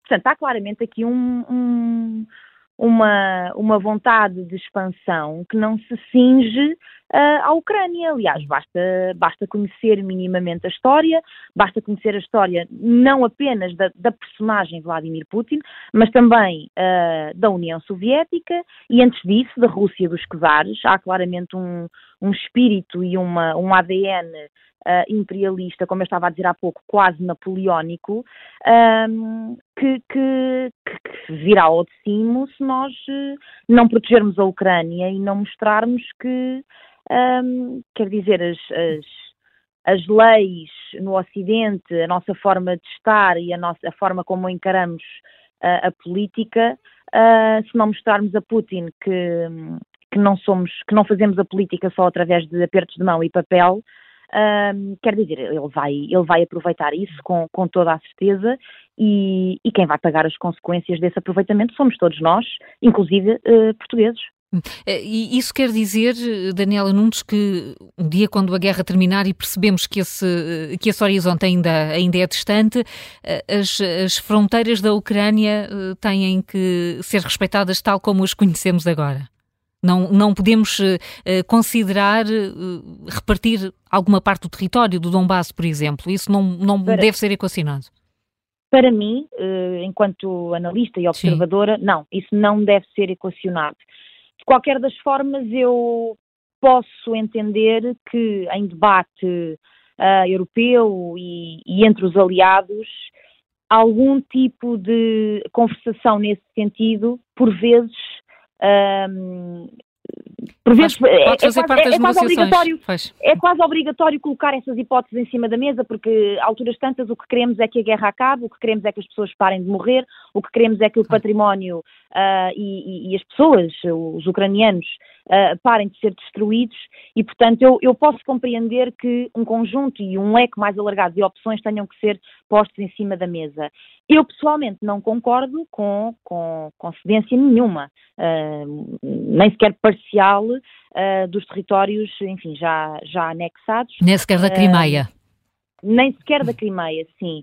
Mas eu tendo, eu tendo a ter esta visão um, pró-ucraniana, não apenas por uma questão de, de, de, não deixar a Rússia vencer, isto, no seguimento do argumento que eu, estava, que eu estava a desenvolver antes. Para hum. mim, não deixar Putin avançar na Ucrânia significa um travão àquelas que possam ser as suas pretensões de avançar no resto da Europa e, quiçá, no mundo. Portanto, eu vejo o cenário ucraniano como sendo uh, uma pontinha do iceberg que, se não for protegida e que se começar a quebrar, a fissura vai abrir através da ponta do iceberg até, até ao fim.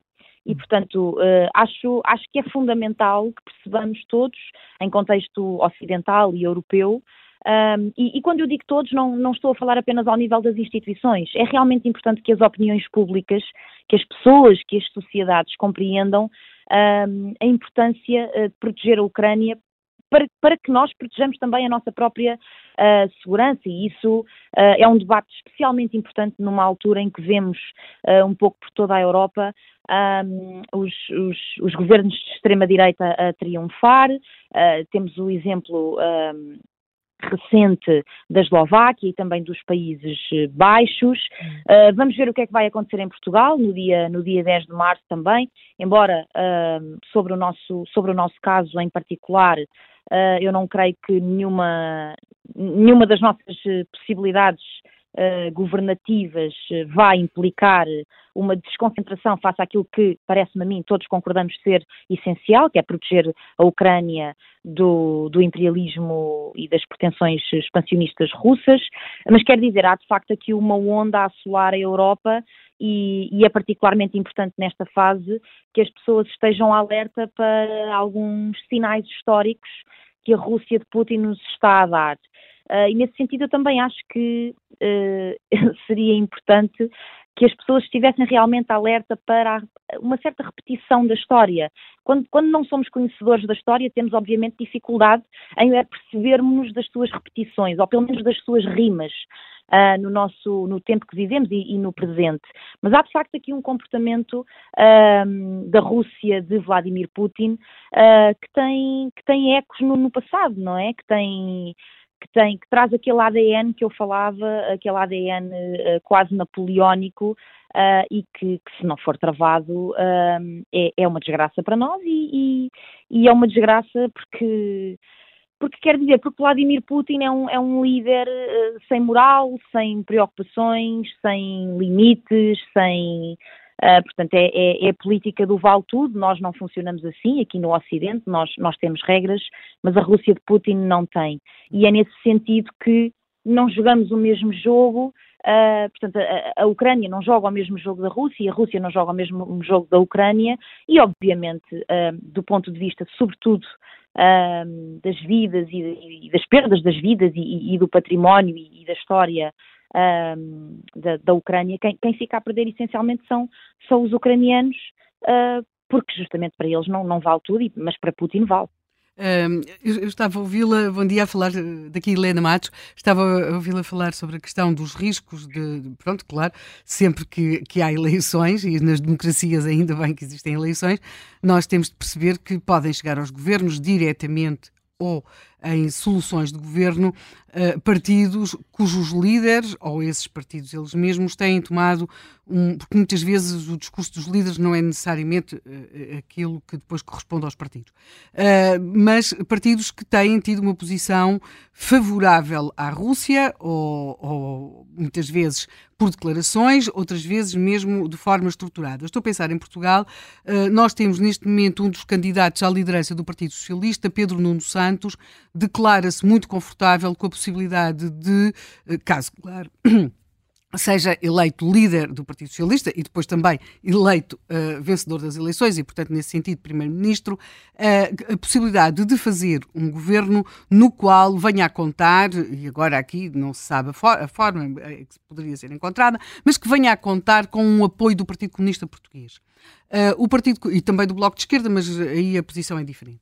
No face à, à questão da, da guerra da Ucrânia, uh, esta questão do Partido Comunista Português, há poucos partidos têm uma posição tão clara uh, no mundo ocidental sobre este, e tão direta, talvez o Mélenchon em França, sobre esta questão da, da guerra da Ucrânia, não é?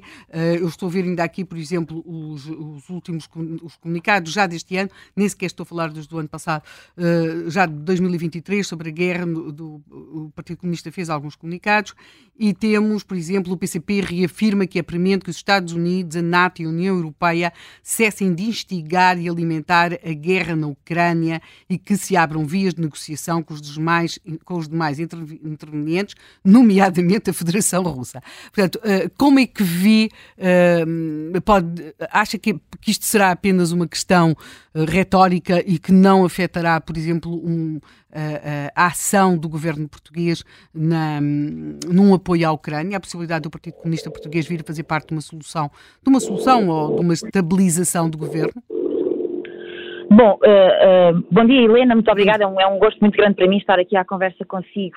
Muito obrigada pelo seu, pela sua questão. De facto, eu não vejo com bons olhos aquela que tem sido, não apenas agora, em contexto de, de, de alguma debilidade socialista, portanto estamos à beira de saber quem será o próximo líder do, do Partido uh, Socialista cá em Portugal, uh, mas mesmo antes de, de, desta situação toda e deste descalabro uh, político nacional, sabemos evidentemente que o Partido Comunista se, se mostrou sempre, de alguma maneira, Favorável ao fim da guerra, não por via de uma vitória ucraniana, uh, também não, não, me parece, não me parece seguro dizer totalmente por uma via uh, da vitória russa, mas quer dizer, há, há, há, claramente uma descontração do Partido Comunista Português em uh, dizer que a guerra acabava se se, se, se deixasse a Rússia uhum. uh, anexar os territórios que ela pretende anexar e, e, ninguém se chateia mais e ficamos assim.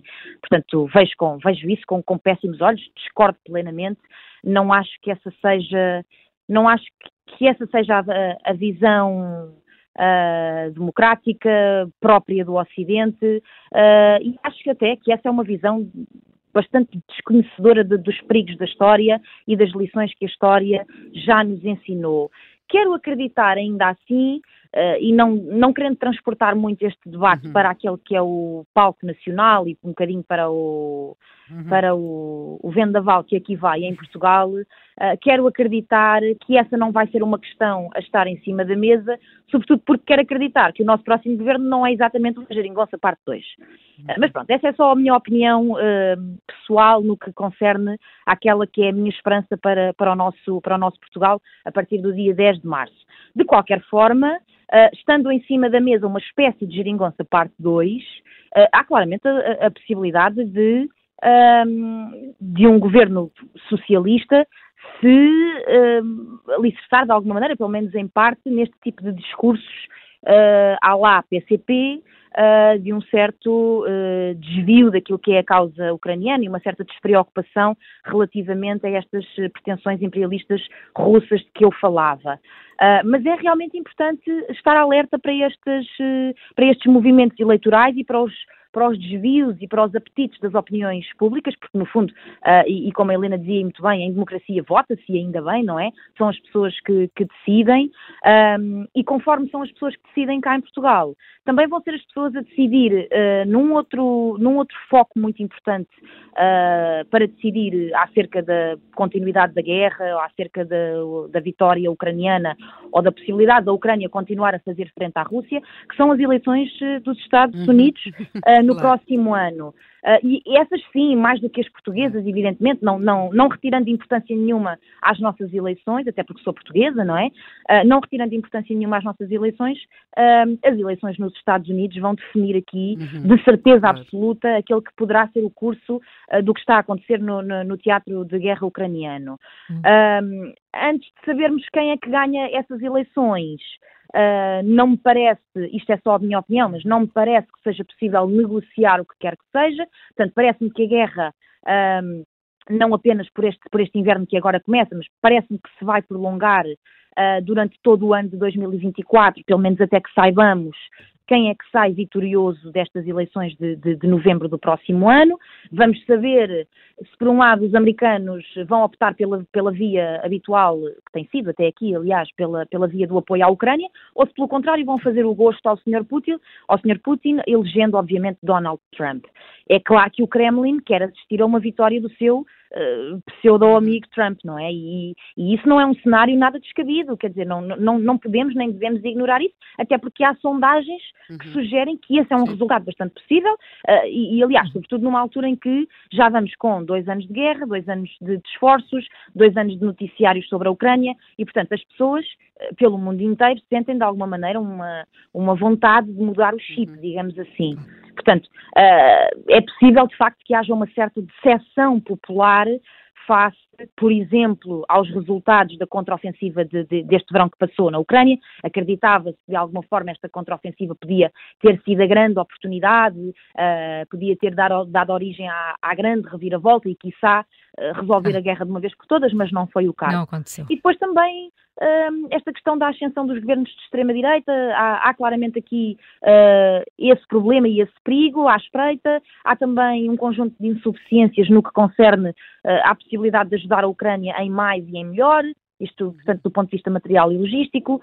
E depois, uh, outra, outra questão muito importante que ainda não falámos aqui, que é, desde o dia 7 de outubro, há claramente um desvio das atenções do cenário ucraniano, um, um desvio global, não é? Não apenas dos Estados Unidos e, e do Ocidente, mas há um desvio global do olhar mundial uh, uh, para o, o, o palco claro. ucraniano, que agora se divide Passou. com o palco israelita.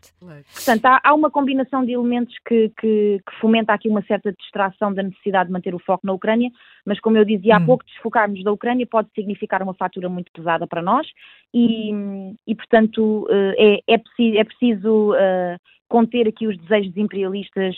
Hum. Que é historicamente um, um lobo geopolítico e, e é preciso um, é preciso estarmos alerta para, para, esse, para esse lobo. Como, como tão bem nos explicou, Daniela Nunes, muito obrigada por teres vindo ao Contracorrente. Obrigada. Um, um bom dia. E, aliás, falando aqui uh, destes uh, uh, novos governos que a Europa vai tendo, Vítor Gabriel Oliveira é secretário-geral da SEDES Europa e junta-se também ao Contracorrente. Muito bom dia. Obrigada pela disponibilidade, já um pouco, um pouco depois da hora que combinámos. obrigada pela, pela espera. Há, de facto, não só novos governos, governos na Europa com posições diferentes. Vamos ter um novo, uma nova composição do Parlamento Europeu em junho. Uh, será cada vez mais difícil ter uma União Europeia a falar uma só voz uh, quando olha para a Ucrânia? Uh, bom dia, antes de mais obrigado pelo convite. Uh, eu penso que, que, neste momento, tanto a guerra divide-se em três ou quatro, uh, em três ou quatro parâmetros, não é?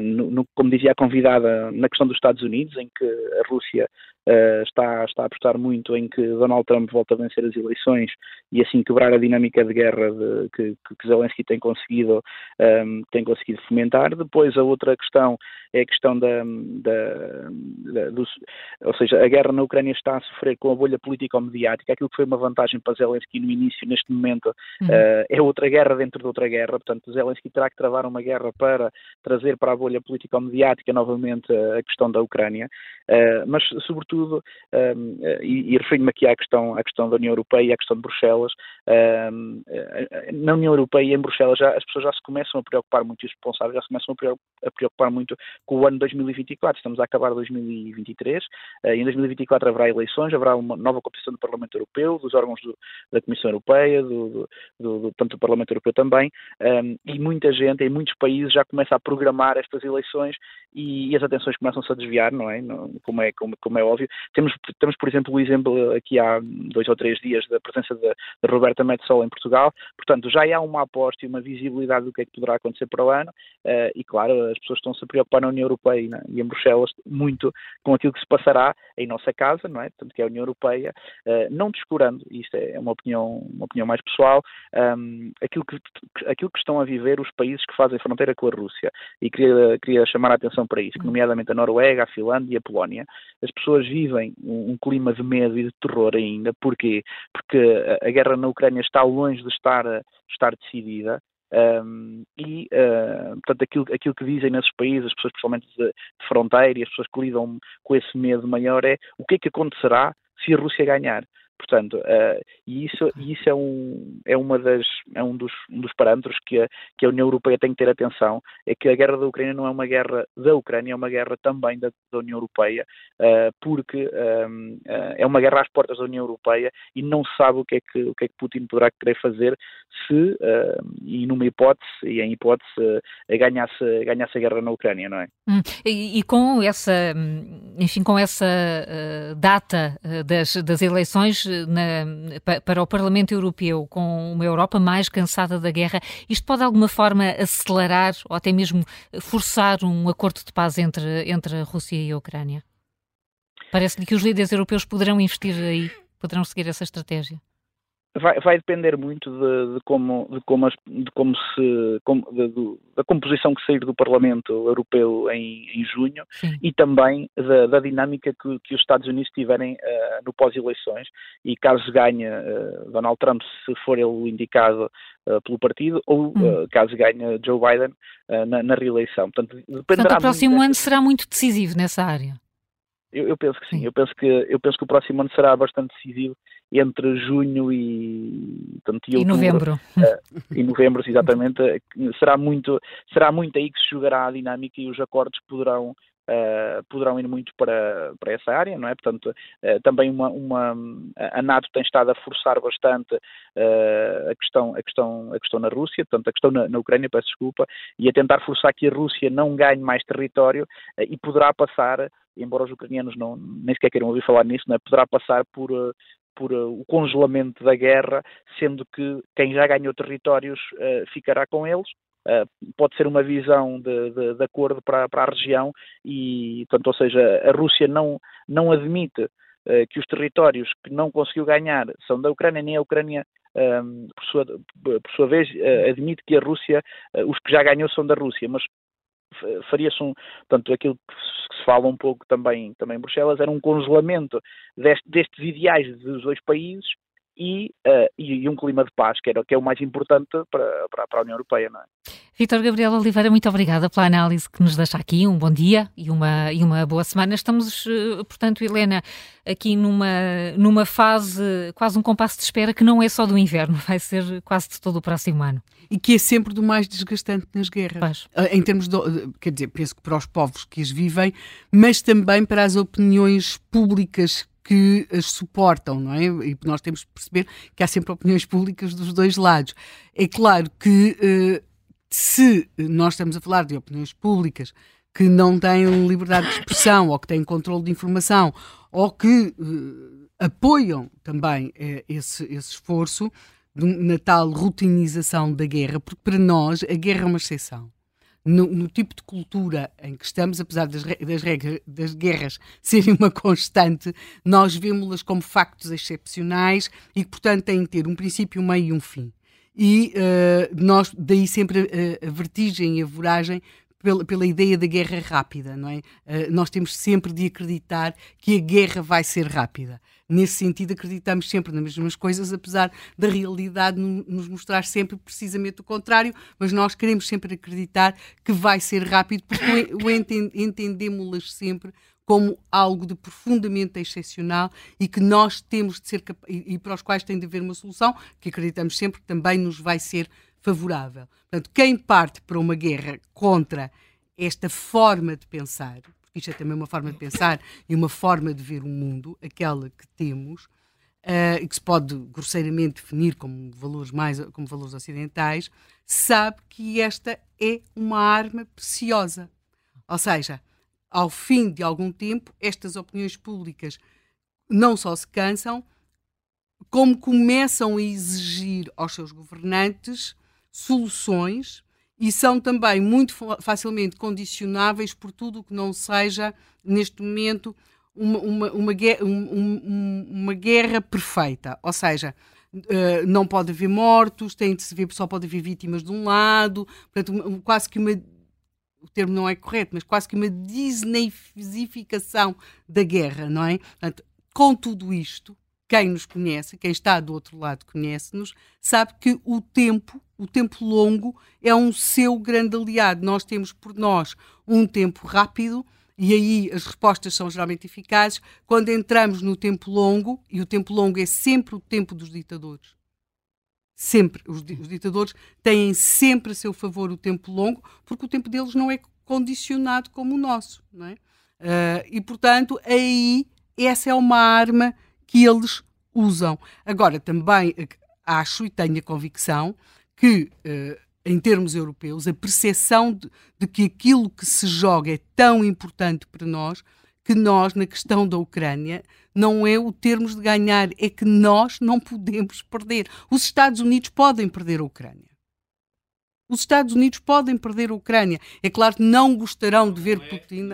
Sim, tão claro como isso. Porque Sim, perder é a Ucrânia e Sim. dar um sinal de que as coisas se resolvem claro. em mano militar é um sinal muito complicado para Taiwan. Exatamente. E em Taiwan os Estados Unidos já não olham tanto para o lado. Claro, exatamente. Mas como é que. Quer dizer, mas para nós a Ucrânia é a nossa Taiwan, de alguma forma, não é? É uma questão de vizinhança. É, é, não, e é, e, é uma, e é uma questão de que há regras que, que, se vão continuar a respeitar ou não, não é? Esta ideia de que agora as fronteiras uh, que, que, estavam estabelecidas internacionalmente se deixam de respeitar é, é regredirmos a um uhum. mundo a que não queremos voltar. Portanto, é basicamente isso. Eu acho que nós temos consciência, no meio disto tudo, que nós, a Ucrânia, não pode perder, porque, estou a falar aqui em termos europeus, é é a nossa própria segurança que está mesmo em causa. Não é uma questão do Putin ter mais uns metros de terra ou mais uns quilómetros, é mesmo a nossa segurança. Portanto, agora, é claro que, como é óbvio, eh, descobrimos que estamos completamente dependentes dos Estados Unidos e, portanto, está aqui o mundo pendurado nas tais eleições que vão ter lugar no dia 5 de novembro de 2024,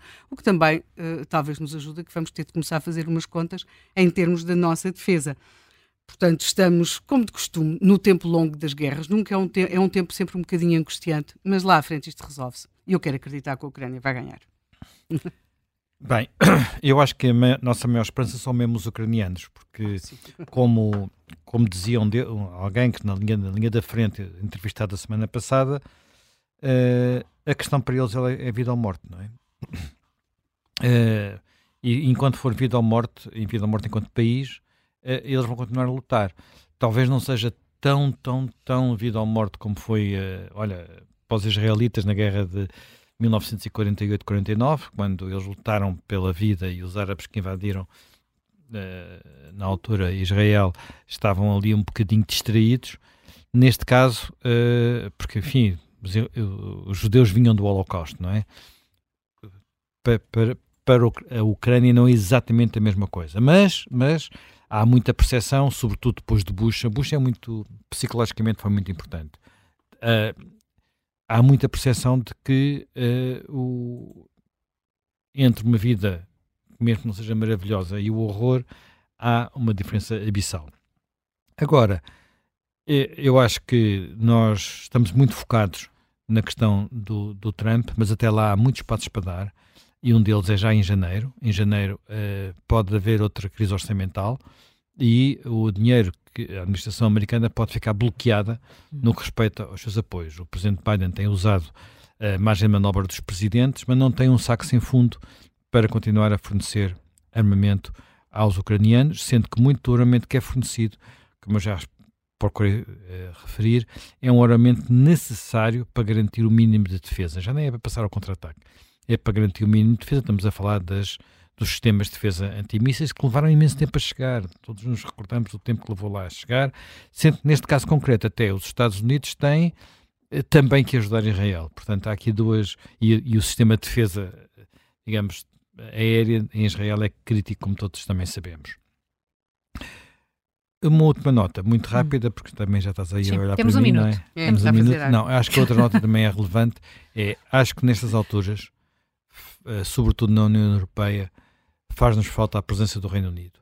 O Reino Unido, neste, neste processo, tem tido uma atitude liderante. Acho que essa atitude liderante não vai mudar muito se houver uma mudança de, de governo no Reino Unido, mas ela também, também será só em 2026, para o ano, 2025, ah, perdão, para o ano, não, em princípio, se houver eleições é para o final do ano, mas a, a atitude de, do Reino Unido foi importante em vários momentos, foi importante logo no início, foi importante para desbloquear os tanques, foi importante em várias alturas dentro da NATO, uh, na Europa também seria importante. Infelizmente, o Reino Unido saiu da União Europeia, mas estando fora, espero que continue também continue a dar algum exemplo. E no a termos... viagem mais importante, eu lembro no início, foi quando o Boris Johnson claro, Boris Johnson, lá, mas o Boris Johnson já não é primeiro-ministro, para todos os efeitos, este primeiro-ministro manteve a linha, hum. o líder da oposição, o Stammer, o trabalhista, mantém a mesmo, o mesmo tipo de orientação, aliás fez este fim de semana uma declaração espantosa, mas muito reveladora, que foi elogiar a senhora Thatcher, que era uma espécie de tabu para os trabalhistas, e Uh, o novo, novo Ministro dos Negócios Estrangeiros, o Secretário do, dos Negócios Estrangeiros, que é o David Cameron, que é o antigo Primeiro-Ministro, a primeira coisa que fez depois de ser Ministro dos Estrangeiros foi ir até, okay. até Kiev. São sinais, para todos os efeitos, uh, importantes uh, e, desse ponto de vista, o mundo anglo-saxónico continua, continuamos a depender muito dele Uh, e já dependemos desde as duas grandes guerras do, do, século passado. E agora percebemos que vem aqui mais um inverno. A ver, vamos. Amanhã voltamos com outro tema no Contracorrente. Até amanhã.